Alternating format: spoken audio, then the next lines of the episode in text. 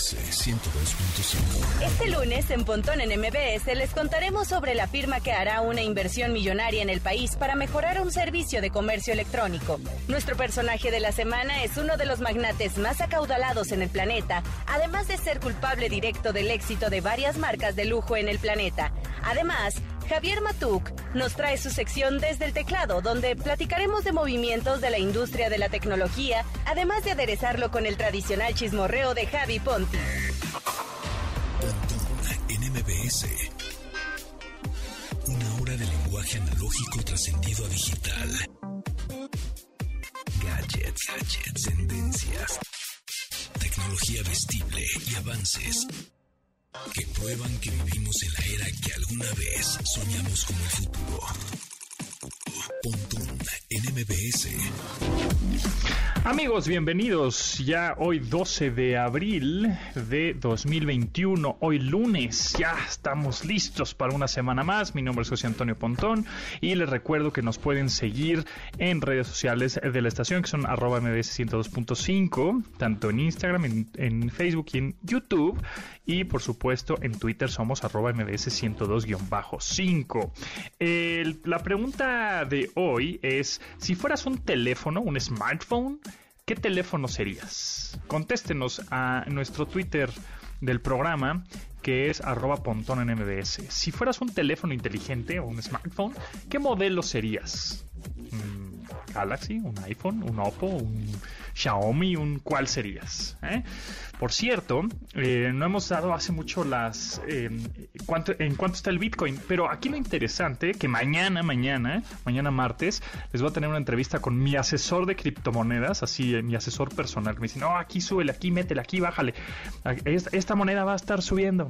Este, les voy a compartir su conocimiento y, si sí les gusta, pues igual te ponemos sección, igual no fija, pero de vez en cuando para que, para que les ayude y los asesore de cómo eh, invertir en estos en estas criptomonedas o criptoactivos. Bueno, el precio del Bitcoin ahorita está en un millón doscientos mil pesos por cada Bitcoin. Pero lo que les quería decir es que el Ethereum, que es como si fuera la segunda moneda más importante o criptomoneda más importante, pensando en que el Bitcoin es como el oro, ¿no? digámoslo así, entre comillas, y el Ethereum, que es la otra criptomoneda, es como la plata. Bueno, pues parece ser que ese, esa moneda va a subir un chorro y ahorita está en 42 mil pesos. Entonces, eh, pues eh, no está, o sea, no cuesta un millón doscientos, ¿no? Entonces podrías tener más Ethereum y más adelante, bueno, pues ver, dejarlo a largo plazo para generar más, más rendimientos. Em, y también les quería comentar de un sitio eh, de Google que es Ad Settings, Ads, así como anuncios en inglés, Ads, A-D-S, ads, ads settings.google.com diagonal authenticated. Ahorita se los vamos a poner en arroba en mbs, esa liga.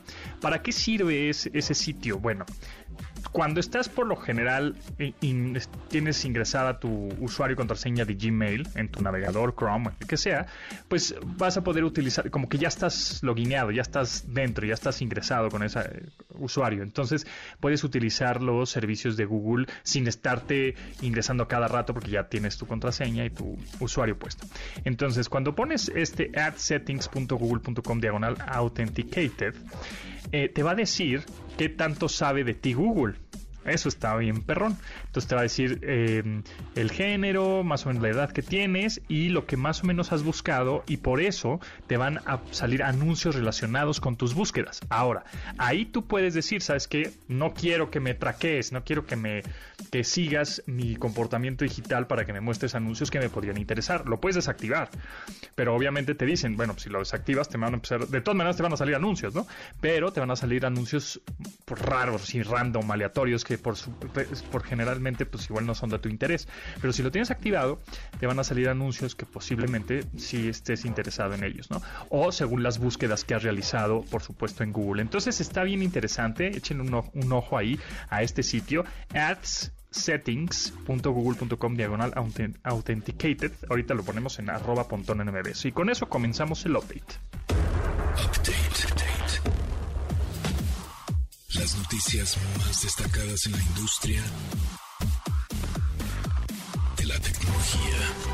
Mercado Libre invertirá más de 100 millones de dólares en México, con lo que supera la suma en los últimos cuatro años. De acuerdo a la dirección del portal, la intención es desarrollar más soluciones para que sea mayor la cantidad de gente conectada al sitio y así generar mayor inclusión financiera. Este movimiento está enfocado en reforzar la red logística, duplicar los metros cuadrados de almacenamiento, incrementar la inclusión y consolidar la oferta. Actualmente, esta firma cuenta con 200 mil metros cuadrados en centros de distribución, además de una flota que incluye cuatro aviones y numerosas unidades de transporte terrestre, por lo que el impacto de este movimiento augura la creación hasta de 4.700 empleos nuevos en México. NMBS 102.5 a la par del reciente escándalo sobre cuentas robadas de Facebook, se da uno nuevo que ofrece más de 500 millones de cuentas de LinkedIn en un foro de piratería. Como prueba, los delincuentes cibernéticos publicaron los datos de cerca de 2 millones de perfiles, donde revelan nombres completos, correos electrónicos, eh, números telefónicos, títulos académicos y hasta información sobre el lugar de trabajo de los usuarios. La obtención de esta información fue adquirida a través del raspado o scrap del portal de empleos, por lo que se descarta algún ataque dirigido a vulnerar la seguridad de Microsoft. Sin embargo, no se sabe aún si dicho raspado fue reciente o se realizó anteriormente sin actualizar. Habrá que esperar alguna confirmación por parte de la empresa, pero es recomendable hacer cambio de sus contraseñas de esta red social. Por cierto, LinkedIn pertenece a Microsoft.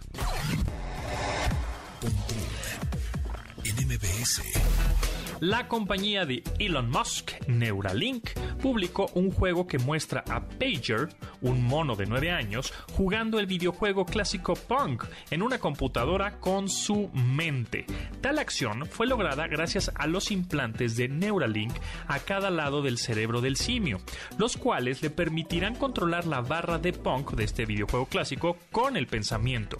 El blog de la empresa explica cómo el movimiento del cursor en la computadora es posible gracias al chip llamado N1 Link, un dispositivo de transmisión de datos y grabación neuronal de 1024 electrodos, implantado en las áreas de la corteza motora izquierda y derecha de las manos y brazos de Pager, el mono. La información recabada es analizada y ayuda a que la compañía decodifique el funcionamiento de las áreas del cerebro relacionadas con el movimiento y así crear un modelo que predice la dirección y velocidad de la intención de acción. El objetivo de este dispositivo podría desarrollar un producto que permitirá a algunas personas con parálisis manejar un smartphone con la mente o mayor velocidad que la digitación y en un futuro ayudarlas incluso a caminar.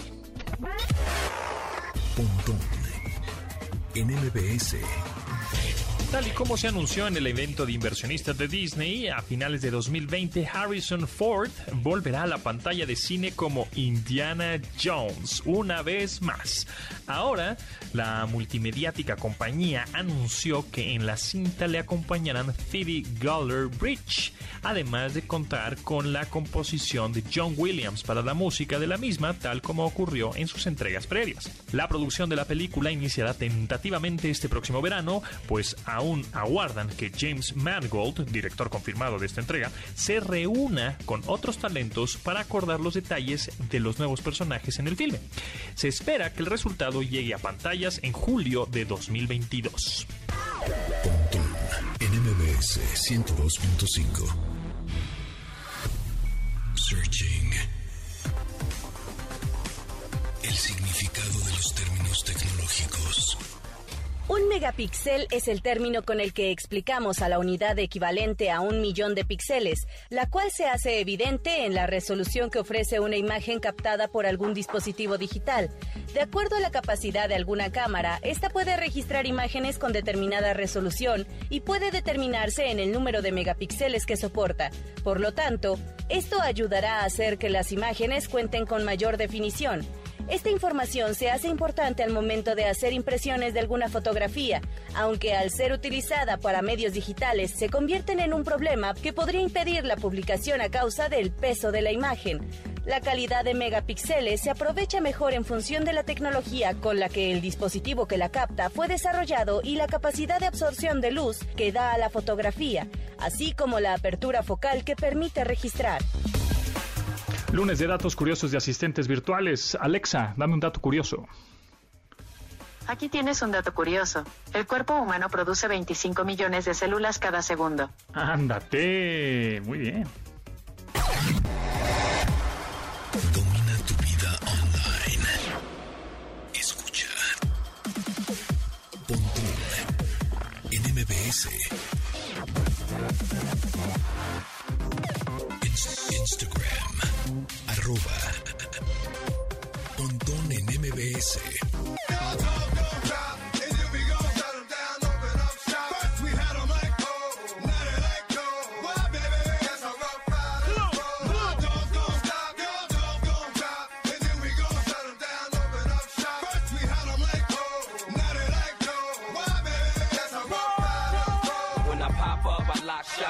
Pasado viernes 9 de abril, el rapero neoyorquino DMX murió a los 50 años después de sufrir un ataque cardíaco como resultado de una semana hospitalizado por una presunta sobredosis. El famoso Darkman X fue rapero, compositor y actor desde inicios de los años 90 y se mantuvo como una figura relevante en medios con sencillos populares, colaboraciones musicales y películas, principalmente de acción.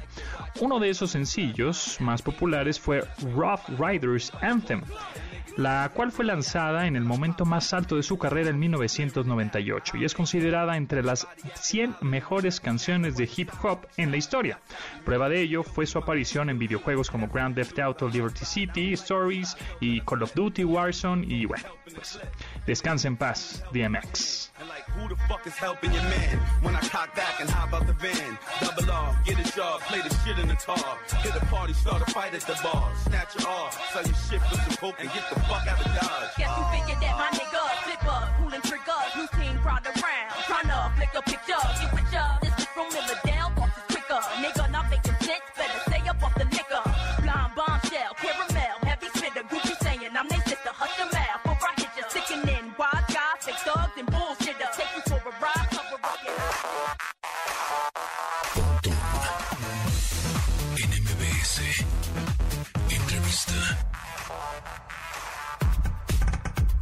gracias por seguir en sintonía en MBS 102.5 y en esta ocasión me da mucho gusto presentarles a Lina Arnelas, que es directora de Asuntos con Gobierno y Políticas Públicas de Google México. ¿Cómo estás, Lina?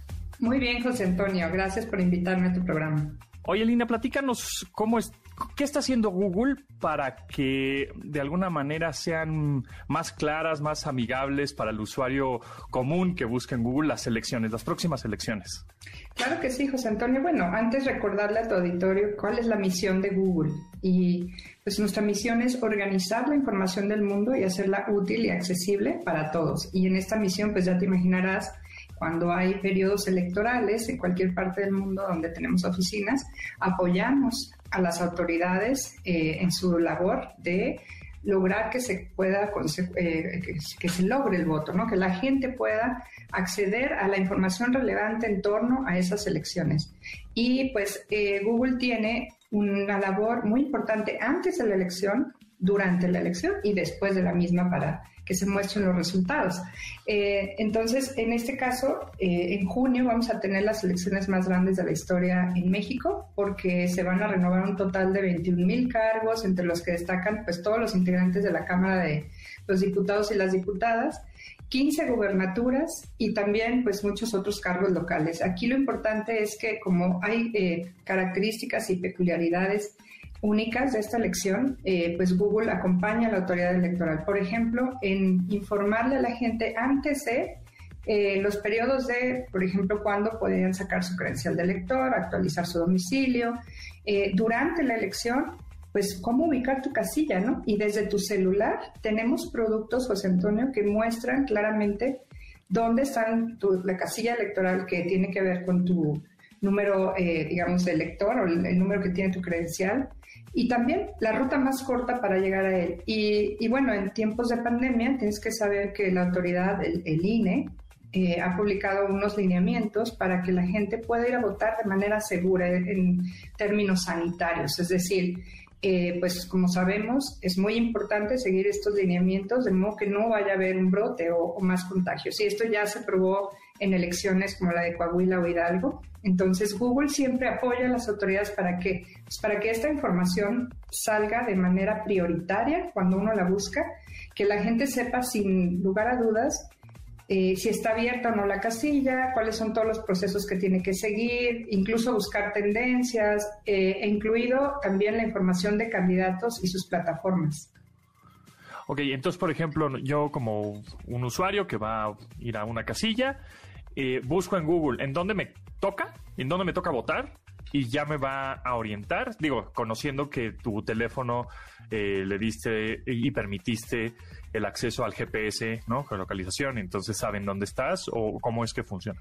Entonces que en la búsqueda uno pone eh, cualquier cosa cerca de mí, ¿no? Restaurantes italianos cerca de mí, etcétera. Entonces pones casillas para votar cerca de mí. Y efectivamente, si tienes activada tu localización en tiempo real, pues te va a ofrecer las casillas electorales más cercanas, que serán eh, en principio las de tu distrito electoral.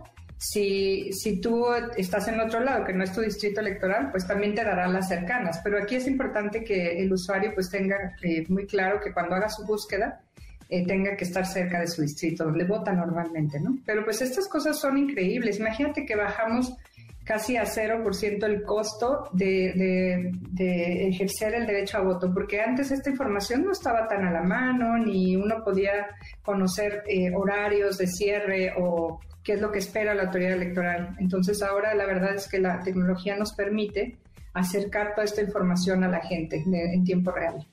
Y previo a las elecciones, eh, Google, ¿qué está haciendo? Eh, veo que va a hacer algunos videos como para, en un canal de YouTube, por supuesto, como, como para orientar, como para aclarar preguntas, etcétera. Sí, bueno, lo que hacemos es eh, sensibilizar a los electores para que no se les olviden las fechas claves ¿no? del día de la elección. Incluso ese mismo día, nuestro logotipo, como sabes, tiene cambios sorpresivos, y a veces para reconocer a gente muy relevante en la historia o en la cultura de un país, pero ese día va a llamar al voto para que la gente no lo olvide. Pero también, eh, por supuesto, desde YouTube vamos a tener eh, información muy relevante. Hay eh, también esfuerzos de influenciadores o de youtubers que lo que hacen es invitar a los jóvenes, por ejemplo, a votar. Eh, es, una fiesta de la democracia y Google es el aliado número uno de las democracias en el mundo al permitir que la información oficial y de fuentes autorizadas esté disponible. Entonces, lo que hacemos es que esta información se coloca en la parte superior de los resultados para que las personas puedan acceder rápidamente a la misma y lo que le llamamos paneles de conocimiento, ¿no? O, o videos informativos. Entonces, todo esto lo trabajamos de la mano con las autoridades electorales. Eh, Google va a ayudar un poco a quitar estas fake news que puede haber en estos pues, tres meses que de, verdad va a haber un montón, seguramente, o mucha desinformación. Sí, mira, eh, como todos sabemos, eh, esto es crítico, porque así como hay gente buena en, Internet, hay quien abusa y puede propagar información inexacta y puede estar subiendo cuestiones que no, que no ayuden para nada a la elección, ¿no? Por ejemplo, gente que diga que ya está cerrada la casilla o que está incitando a la violencia, etcétera. Entonces, toda la desinformación eh, que pueda darse eh, en el periodo electoral, la manera en que tratamos con otros actores de atajar este problema es, primero, capacitar a medios de comunicación a través de ONGs que nos ayudan, en este caso, por ejemplo, Animal Político, eh, nos va a apoyar en tener estos cursos de capacitación, uno para identificar las noticias, dos para ir a las fuentes y checar si esa información es verdadera o no y poder poner estas etiquetas de verificación y que la gente pueda saber si esa información está verificada o viene de una fuente confiable. Esto es muy, muy importante porque justamente queremos evitar que se propague y obviamente una vez que se determina que una información es inexacta o contraviene las disposiciones de las autoridades, pues tendrá que eliminarse, de modo que tengamos una fiesta electoral ese día, ¿no? Y ese día vamos a ver, eh, eh, digamos, los resultados más o menos en tiempo real de cómo van, o en Google, o, cómo Vamos a ver eh, los resultados de la página directamente del INE, exactamente. Entonces, conforme el INE vaya informando, van a aparecer en nuestra plataforma. Muy bien, pues ahí está Lina Ornelas, directora de Asuntos con Gobierno y Políticas Públicas de Google México. Muchísimas gracias por tu tiempo y estaremos muy atentos. Google nos abre y, bueno, de por sí ya es quien no ama a Google. Este, ahora eh, lo, lo hacemos, lo hacen mucho más amigable para estas elecciones con información verificada, con información amigable y fácil de entender para que la gente vaya a votar y esté bien informada para saber qué es lo que está sucediendo de aquí, ¿no? Que ya estamos en abril hasta junio, estos tres, dos mesecillos que van a estar con todo, ¿no? Así es, pues lo has dicho perfecto y sí, efectivamente, todos nuestros equipos están abocados a eso. A veces la gente no se entera de todo el trabajo que hay detrás, por eso existe un puesto como el mío, una posición como la que tengo para hacer contacto con las autoridades electorales y luego todos nuestros equipos eh, especializados, los que están ayudando a los periodistas para hacer el chequeo de noticias, los que están en YouTube, los que están en marketing, para hacer este duro de invitando a, a votar, están muy ocupados hoy en día trabajando para que ese día sea una jornada ejemplar. Así que muchísimas gracias, José Antonio, y pues aquí estamos para servirles. Gracias a ti, Lina, eh, y bueno, pues mucho éxito. Ahí estaremos en contacto. Que bien. Igualmente. Saludos a tu auditorio.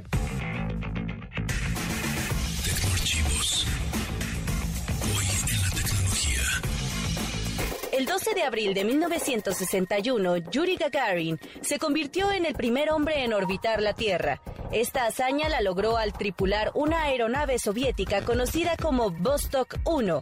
El periodo de tiempo que pasó en el espacio fue de una hora con 48 minutos antes de reingresar a la atmósfera de la Tierra. Este fue el único vuelo que el astronauta ruso realizó, ya que murió en un accidente mientras piloteaba la nave MiG-15 en una misión que prometía llevarlo al espacio por una ocasión. Datos curiosos de asistentes virtuales. Ahora es, ok Google, dame un dato curioso. Aquí tienes. Las cebras son negras con rayas blancas, no blancas con rayas negras. Ah, mira, buen dato, ¿no? Escuchas Pontón en MBS. Información digital decodificada para tu estilo de vida digital. Twitter, arroba Pontón en MBS. Hold me, feel so holy. I don't do well with the drama. And no, I can't stand it being fake. No, no, no, no, no, no, no, no. I don't believe in Nirvana. But the way that we love in the night gave me life, baby. I can't explain Holy es una canción de las, bueno, de la más reciente producción de Justin Bieber en la que hace alianza con Chance the Rapper, músico con quien trabajó antes en canciones como Confident y Juke Jam del rapero. En esta canción, el canadiense redescubre su amor a Dios después de haber perdido rumbo en los inicios de su exitosa trayectoria. Este es el primer sencillo oficial del álbum Justice, álbum con el que reanudó su trayectoria discográfica y con el que toca el tema de las constantes injusticias en el mundo que hay desde el inicio de los tiempos, según sus declaraciones para una revista de modas. Holy, Justin Bieber featuring Chance the Rapper.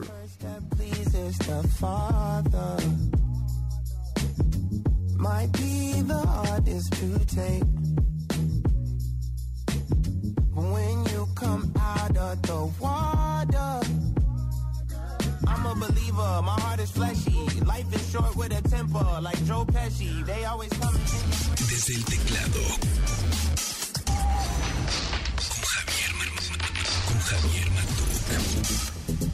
Lunes, lunes Javier Matuk desde el teclado, lunes 12 de abril, cuando son las 12.31 del, en el horario de la Ciudad de México. ¿Cómo estás, Javier?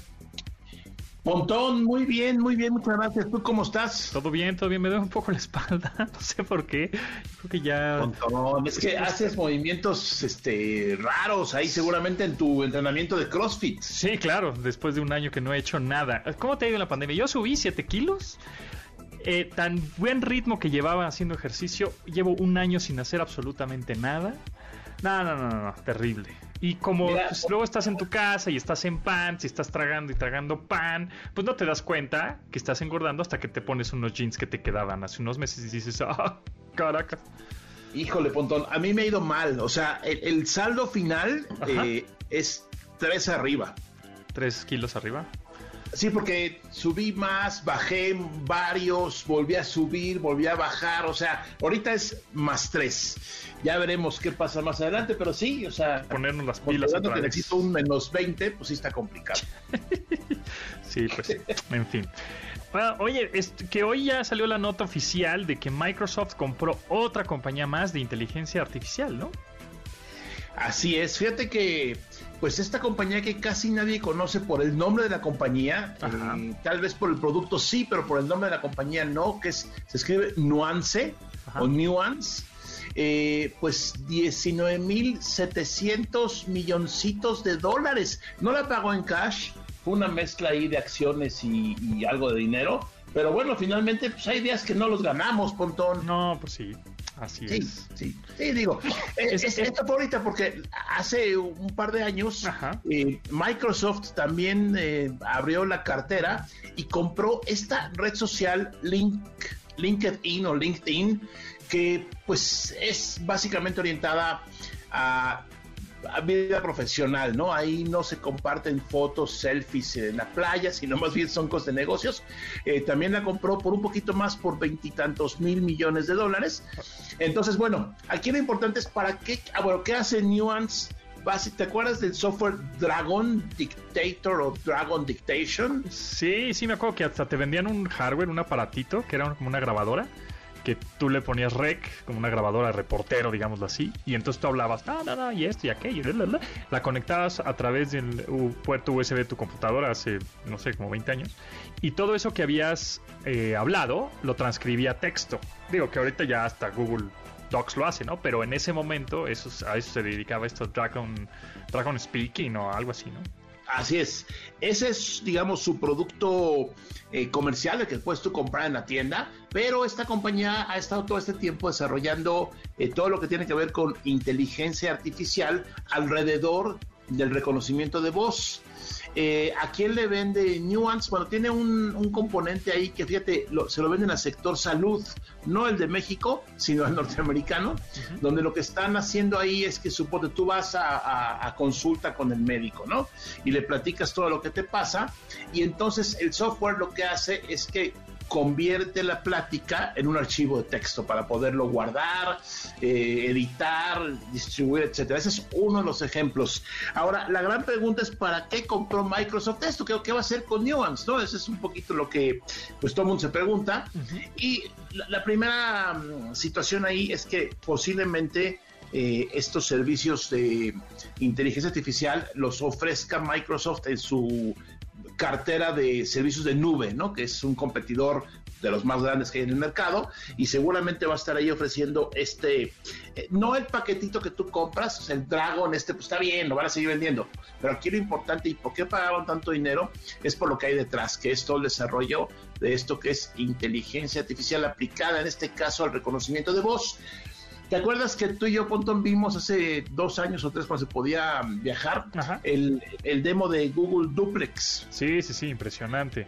que era exacto un reconocimiento de voz eh, un poquito más allá de lo que sabemos. No es nada más que le transcriba lo que le hablas a un micrófono, sino que ahí lo que estaba haciendo este software, ese de Google en particular, era interpretar lo que la persona le decía, era una llamada de demostración, y con base en lo que entendía el software, pues contestaba, ¿no? O sea, era, era más interacción, en este caso hombre-máquina, y bueno, por ahí va este asunto del desarrollo del reconocimiento de voz, porque yo creo que vamos a seguir hablando, ¿no? Durante todo los, el tiempo que dura la humanidad eh, en este planeta, seguiremos usando la voz y en este caso, mientras más herramientas haya para poder detectar, utilizar y aprovechar pues, todas las conversaciones, seguramente habrá más servicios un poco más adelante. ¿Y qué va a pasar con Nuance y con Microsoft? Que si tú eres cliente de Microsoft de la nube, pues seguramente vas a poder usar los servicios de este componente de reconocimiento de voz o otras cosas en tus propias aplicaciones. ¿no? Yo, yo creo que por ahí va, pero claro, Eh, también hay otro detalle, Pontón, es una papa caliente, entonces en este mundo de mm, las compañías exitosas de software, pues ya no quedan muchas individuales, ¿no? O sea, sí hay, pero muchas ya las han comprado las grandes compañías y bueno, pues eh, la, la primer regla de oro del comercio desde los tiempos de los fenicios dice, si te compran, vende. Exacto, exactamente. Este, sí, ahorita eh, me- me- mencionando lo de la voz, me, me recordó esto de la voz es mi firma, ¿no? De, de los bancos cuando hablas por Sí. teléfono. De, mi voz es mi firma. Entonces, eh, o, o mucha gente que ahora en vez de textear en WhatsApp, pues manda sus mensajes de voz de 30 segundos, de un minuto, de 5 minutos, ¿no? En vez de hablar por teléfono. Entonces, cada vez la importancia de la voz, reconocimiento de voz, firma de voz, este, como este, entre comillas, ADN de la voz, ¿no? Que es como tu Claro. huella digital o tu, o tu iris. Que eso, pues, de alguna manera, ahora que estamos en estas épocas pandémicas y que ya fue como un, ¿cómo lo decías tú? A, A, AD, A, AC, DC, ¿o cómo? Después corona, antes de coronavirus, después coronavirus. Ah, sí, claro. ACDC, ¿no? Como el famoso sí. grupo. Exacto. Este, exacto. este ahora después pues eh, todos estos em, touch em, o pantallas sensibles al tacto o reconocimiento para desbloquear desde tu teléfono, computadora, etcétera, pues va a ser reconocimiento facial, va a ser reconocimiento de iris, va a ser ahora reconocimiento de voz. Entonces, y, y más combinado con la inteligencia artificial que estábamos mencionando de Google Duplex, pues, pues sí, hacia, hacia allá vamos. Definitivamente el futuro está ahí. Y hablando del futuro, ¿viste lo de eh, el mono, el chango, el simio de Neuralink? Este Neuralink, esta empresa también fundada por Elon Musk, el mero mero de Tesla y de SpaceX, que le pusieron un chip a este simio llamado Pager. eh, y que puede jugar Pong, este juego video- videojuego clásico de ping pong, pero nada más con la mente. ¿Viste el video? Impresionante, ¿no? Impresionante, Pontón, porque el último video de lo último que hizo Neuralink público fue este asunto donde eran unos puerquitos, ¿no? Si mal no recuerdo, eran qué animales eran en una granja ahí que le estaban insertando los chips. Eh, pues como que decepcionó un poquito desde el punto de vista mediático, ¿no? Así como, bueno, pues eso qué, ¿no? Y ahora con este video, que por supuesto lo vi y seguramente mucha gente que nos escucha lo vio, si no, búsquelo, eh, pues nada más darse cuenta de lo que está pasando es impresionante, ¿no? Como en este caso el mono eh, está jugando, ¿no? Y, y, pues ahí es donde eh, intentamos descubrir el límite entre lo que es inteligencia artificial, conexión con el cerebro, en este caso humano todavía no, pero bueno, ahí va. Y el futuro es prometedor, Pontón. Yo Sí. tengo miedo, pero Sí, no mucho, me lo aguanto. está muy cañón. O sea, digamos que es un chip que se llama N1 Link, que le- se, y se lo injertaron en el cerebro a este chango, esto es de Neuralink, esta, esta empresa. Y cuando vemos el video, pues el changuito está como chupando un popote, un tubo. Pero realmente lo que está haciendo ese tubo es dándole eh, jugo de plátano, como para que esté entretenido, para que no se... O sea, le está dando al- alimento como para Sí. tener la atención del chango en la pantalla. Y de pronto, el primero, el, el primer, digamos, experimento que hicieron es que el chango con un joystick mecánicamente está moviendo el mouse, es como si fuera un mouse, está moviendo eh, ese, ese puntero hacia unos cubos de color, ¿no? Y entonces los va moviendo como, como normalmente lo haríamos nosotros con un mouse. Pero de pronto le quitan el joystick y, Ajá. o sea, la conexión del joystick y el chango piensa que está, está moviendo el joystick, pero en realidad es- su mente es la que está moviendo el cursor. Y el, el- y el tercera etapa es, ok, ahora van a vas a jugar Pong sin joystick, sin nada, nada más dándote este juguito de plátano Sí, para que estés a gusto, ¿no? para que estés tranquilo y ya con eso este vas a poder jugar pues Pong con este con este chip injertado en la cabeza de manera inalámbrica eh, a través de tu mente como si entre comillas lo estás moviendo de manera telepática no Sí. Sí. eh, aquí lo interesante es que este chip pues, le puede dar calidad de vida a gente con Parkinson, a gente que no pueda caminar ya puede caminar, a gente que no puede moverse de plano, pero gracias al poder de su mente va a poder justamente eh, mover la computadora, comunicarse, mover una silla de ruedas, hasta- así como el prof- profesor Xavier, ¿no? De X-Men. este, No, no, eso es lo que está sí. impresionante. To- Totalmente, Pontón. Creo que estamos apenas en los inicios, en la, en la prehistoria de este desarrollo tecnológico, en donde el gran salto o el gran brinco es que ya tiene que ver con un órgano humano, en este caso, que es el cerebro, que es el más complejo que existe, que conocemos. Y pues, y muy interesante. Al principio, como tú mencionas, eh, alguna persona con alguna limitación o con capacidades diferentes podrá aprovecharse, pero pues Pontón, el futuro está para vivirse y quién sabe si en unos años ya tengamos la opción de ponernos un chip para... Yo, yo siempre he querido, Pontón, tener Ajá. un chip para lo siguiente. A ver. Yo de repente, y te- igual te pasa a ti y a mucha gente, eh, piensas algo, ¿no? Piensas qué vas a decir, piensas, por ejemplo, qué vas a escribir, o, o el diálogo de un video que vas a hacer o algo. Bueno, imagínate que eso, nada más de pensarlo, se transcriba a una pantalla de computadora. Eso estaría increíble. Yo creo que puede pasar. Bueno, bueno, ahorita después del corte, vamos a, hablando del futuro, vamos a hacer las Matuk predicciones. Este, Perfecto. ¿cómo se llama? Nos, nos, eh, Matukdamus. Exacto, exacto, de Nostradamus. Claro, muy bien. Así, para ver, para ver cómo nos va a ir para el año 2030.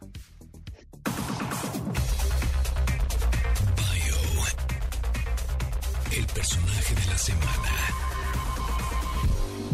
Esta semana conoceremos un poco sobre la vida de Bernard Arnault, el empresario y magnate que dirige LVMH, corporativo responsable de las marcas Louis Vuitton, Moet y Genesis, y quien también posee una interesante colección de obras de arte. El pasado mes de marzo, la publicación Forbes estimó su fortuna en más de 160 mil millones de dólares, por lo que nos daremos a la tarea de destacar algunas curiosidades sobre su vida. Bernard es famoso por su dura reputación en los negocios, por lo que es conocido como el lobo de Kashmir. Sin embargo, quienes le conocen señalan que es una persona tímida de modales refinados. Inició su carrera en el rubro de la construcción en la compañía Ferret Sabinel, la cual pertenecía a su padre. Fue el propio Bernard quien le sugirió entrar al mercado de bienes raíces, lo que convirtió a la compañía en Ferrinel INC. A la fecha, esta empresa opera bajo el nombre Nexity después que Arnault la vendió. El éxito de este hombre en los negocios ha destacado en varias naciones, pero sobresale en Japón.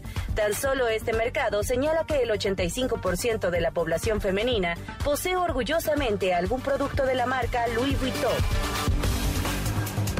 A ver, Matuk, rápidamente, este, si fueras un teléfono, ¿qué modelo serías? Un smartphone.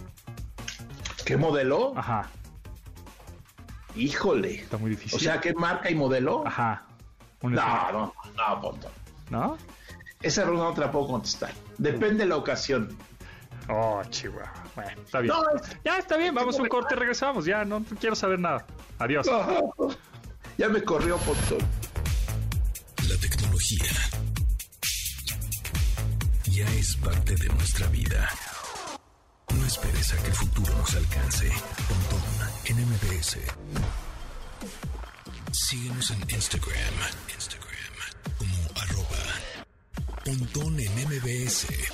Y manda tus mensajes de voz.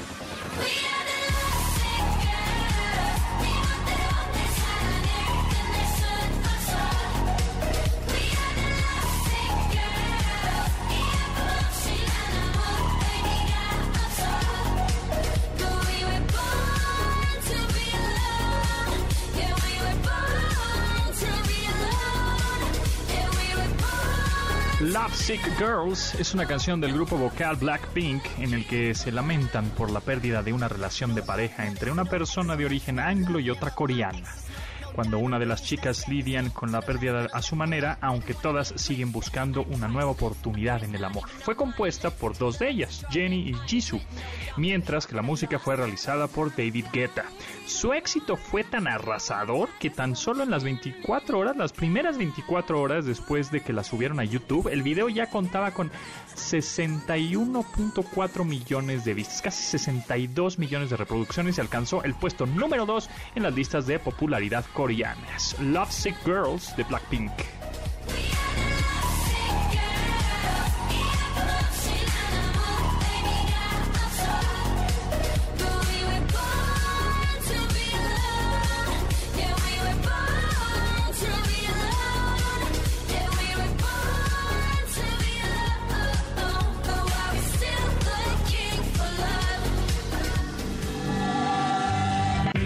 Es el Tecno Chisme con Pontón y Matuk. A ver, Matuk, ahora sí. Dime, predicciones, la- el ¿qué es Matukdamus para el 2030? Ok, una de tus predicciones. Vamos a hacer una serie de al fin, eh, en el segundo bloque de la colaboración de todos los lunes, una Matukdamus predicción para el 2030 en tecnología. La primera es ¿cuál? Pontón, qué responsabilidad tan grande me estás otorgando. Sí, bueno, pero pues todo es una suposición, ¿no? Ok. Mira, yo creo, considero Ajá. que ya que estábamos hablando de inteligencia artificial en el bloque anterior, eh, para el 2030, ¿verdad? Dijiste, o sea, dentro de los próximos eh, nueve años, ¿no? Más o menos. Ajá. O sea, que en el 2030 ya esté un poco más consolidada, que ya sea más popular, que ya lo veamos entre comillas normal. Ok, inteligencia artificial yo creo que va a ser un elemento muy curioso, que va a estar presente en muchas partes, pero no nos vamos a dar cuenta y no va a ser tan evidente que está por ahí funcionando, ¿no? ¿A qué me refiero con esto? Eh, posiblemente tú puedas hablar, hablar con tu voz, no sé, a un teléfono de servicio a clientes y te conteste una grabadora, pero que sea inteligente. No oprima uno para tal, oprima dos y estés ahí 20 minutos hablando con puros máquinas, sino que igual tú vas a poder hablar al servicio, no sé, voy a inventar, a un banco, ¿no? Y que no sea una agonía estar hablando a un banco, sino que digas, tú solito tu voz, diga, oiga, tengo un cargo no reconocido por tanto dinero en tal fecha, ¿qué onda? Que esa voz, una serie de computadoras la interpreten y digan, a ver, bueno, ya te identificaste, ¿no? Obviamente quién eres, por tal vez tú. Tu voz no estoy tan seguro porque es fácil, más o menos fácil, eh, digamos, falsificar la voz, pero no sé, ya te identificaste o en tu teléfono ya te vio la cara o algo, y que un sistema de inteligencia artificial que está ahí corriendo en la nube, si es que se llama nube todavía, te ayude con una respuesta igual de una máquina, pero que, entre comillas y subrayado, que piense, ¿no? Claro que no va a pensar como entendemos hoy el de pensamiento, pero te va a poder ayudar. O otro ejemplo, Pontón. Hablas a Pontón Master para comprar unos boletos, ¿no? Para ir a ver un concierto. Este, y dices, a ver, en lugar de así una agonía, dices, quiero dos boletos para ir a ver a tal banda, tal día, ¿qué opciones hay buenas? Que una computadora te conteste y que te insisto, no te vas a dar cuenta tú luego, luego que es una voz o un software que te está contestando y te diga, mira, tengo tres boletos en tal fila, tal asiento, eh, cuestan tanto, si los compras ahorita te los dejo con un 5% de descuento. Claro, estoy fantaseando, ¿no? Pero yo creo que por ahí va, inteligencia artificial va a estar presente en muchas actividades eh, de todos los días. Sin embargo, no vamos a darnos cuenta de inmediato que está ahí, ¿no? Es eh, como otros servicios, es como la energía eléctrica, ¿no? Hoy tú conectas lo que quieras a la pared y no piensas en todo lo que hay detrás de eso, no todas las plantas generadoras y la transmisión y distribución. No lo piensas, ya está, ya está, digamos, lo das por sentado. Yo creo que algo así va a pasar para el 2030 aproximadamente. En esta difícil tarea que pusiste, Pontón, predecir el futuro es muy complicado. Futurear, futurear siempre es padre, ¿no? No, padre, sí, pero igual te digo, sí, en el 2030 va a haber colonias en Marte. Pues no, o sea, hay que, hay que. Bueno, pero tú con la conociendo, viendo las tendencias, yendo a eventos, teniendo este contacto codo a codo con las este, grandes marcas y corporaciones, Microsoft, Apple, Google, todas estas, pues sabes para dónde vamos, ¿no? No, por eso yo creo que es una combinación entre desarrollo tecnológico y negocio, porque finalmente Claro. pues, todo es un negocio en la vida. Eh, tú imagínate que eres dueño de, bueno, eres el encargado de una compañía que atiende a muchas eh, llamadas al día en un call center, es que le llaman, hay humanos, ¿no? Y de repente digo, mira, eh, todos los humanos está bien, no los corras, o sea, ponlos a hacer otra cosa, pero yo te ofrezco un software que va a entender el 95% de lo que tus clientes te digan por teléfono y los va a atender y les va a resolver el 50% de las dudas.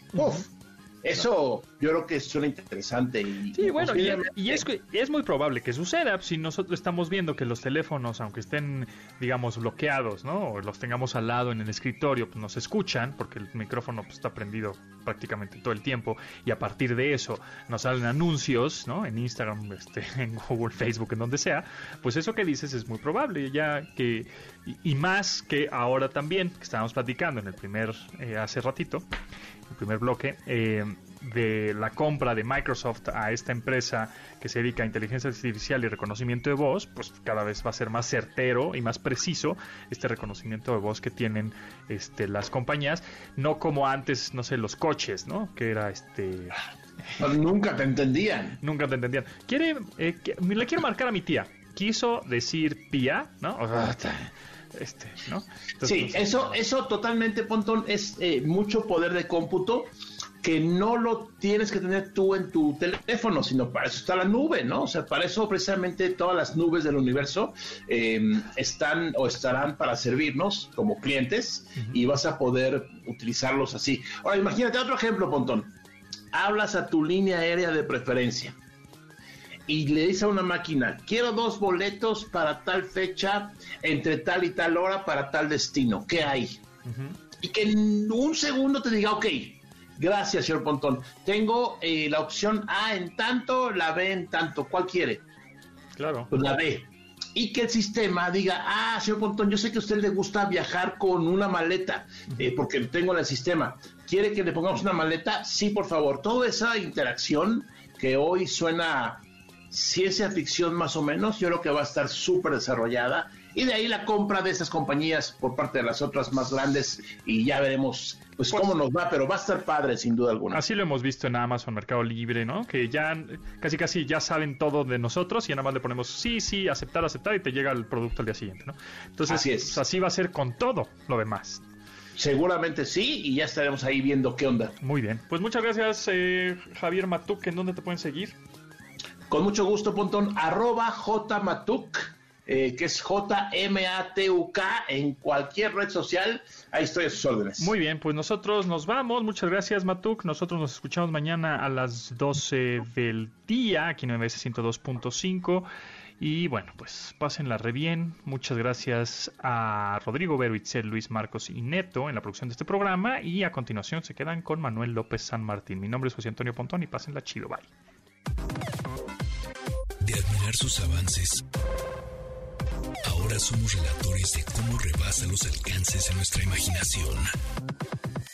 Pontón. En MBS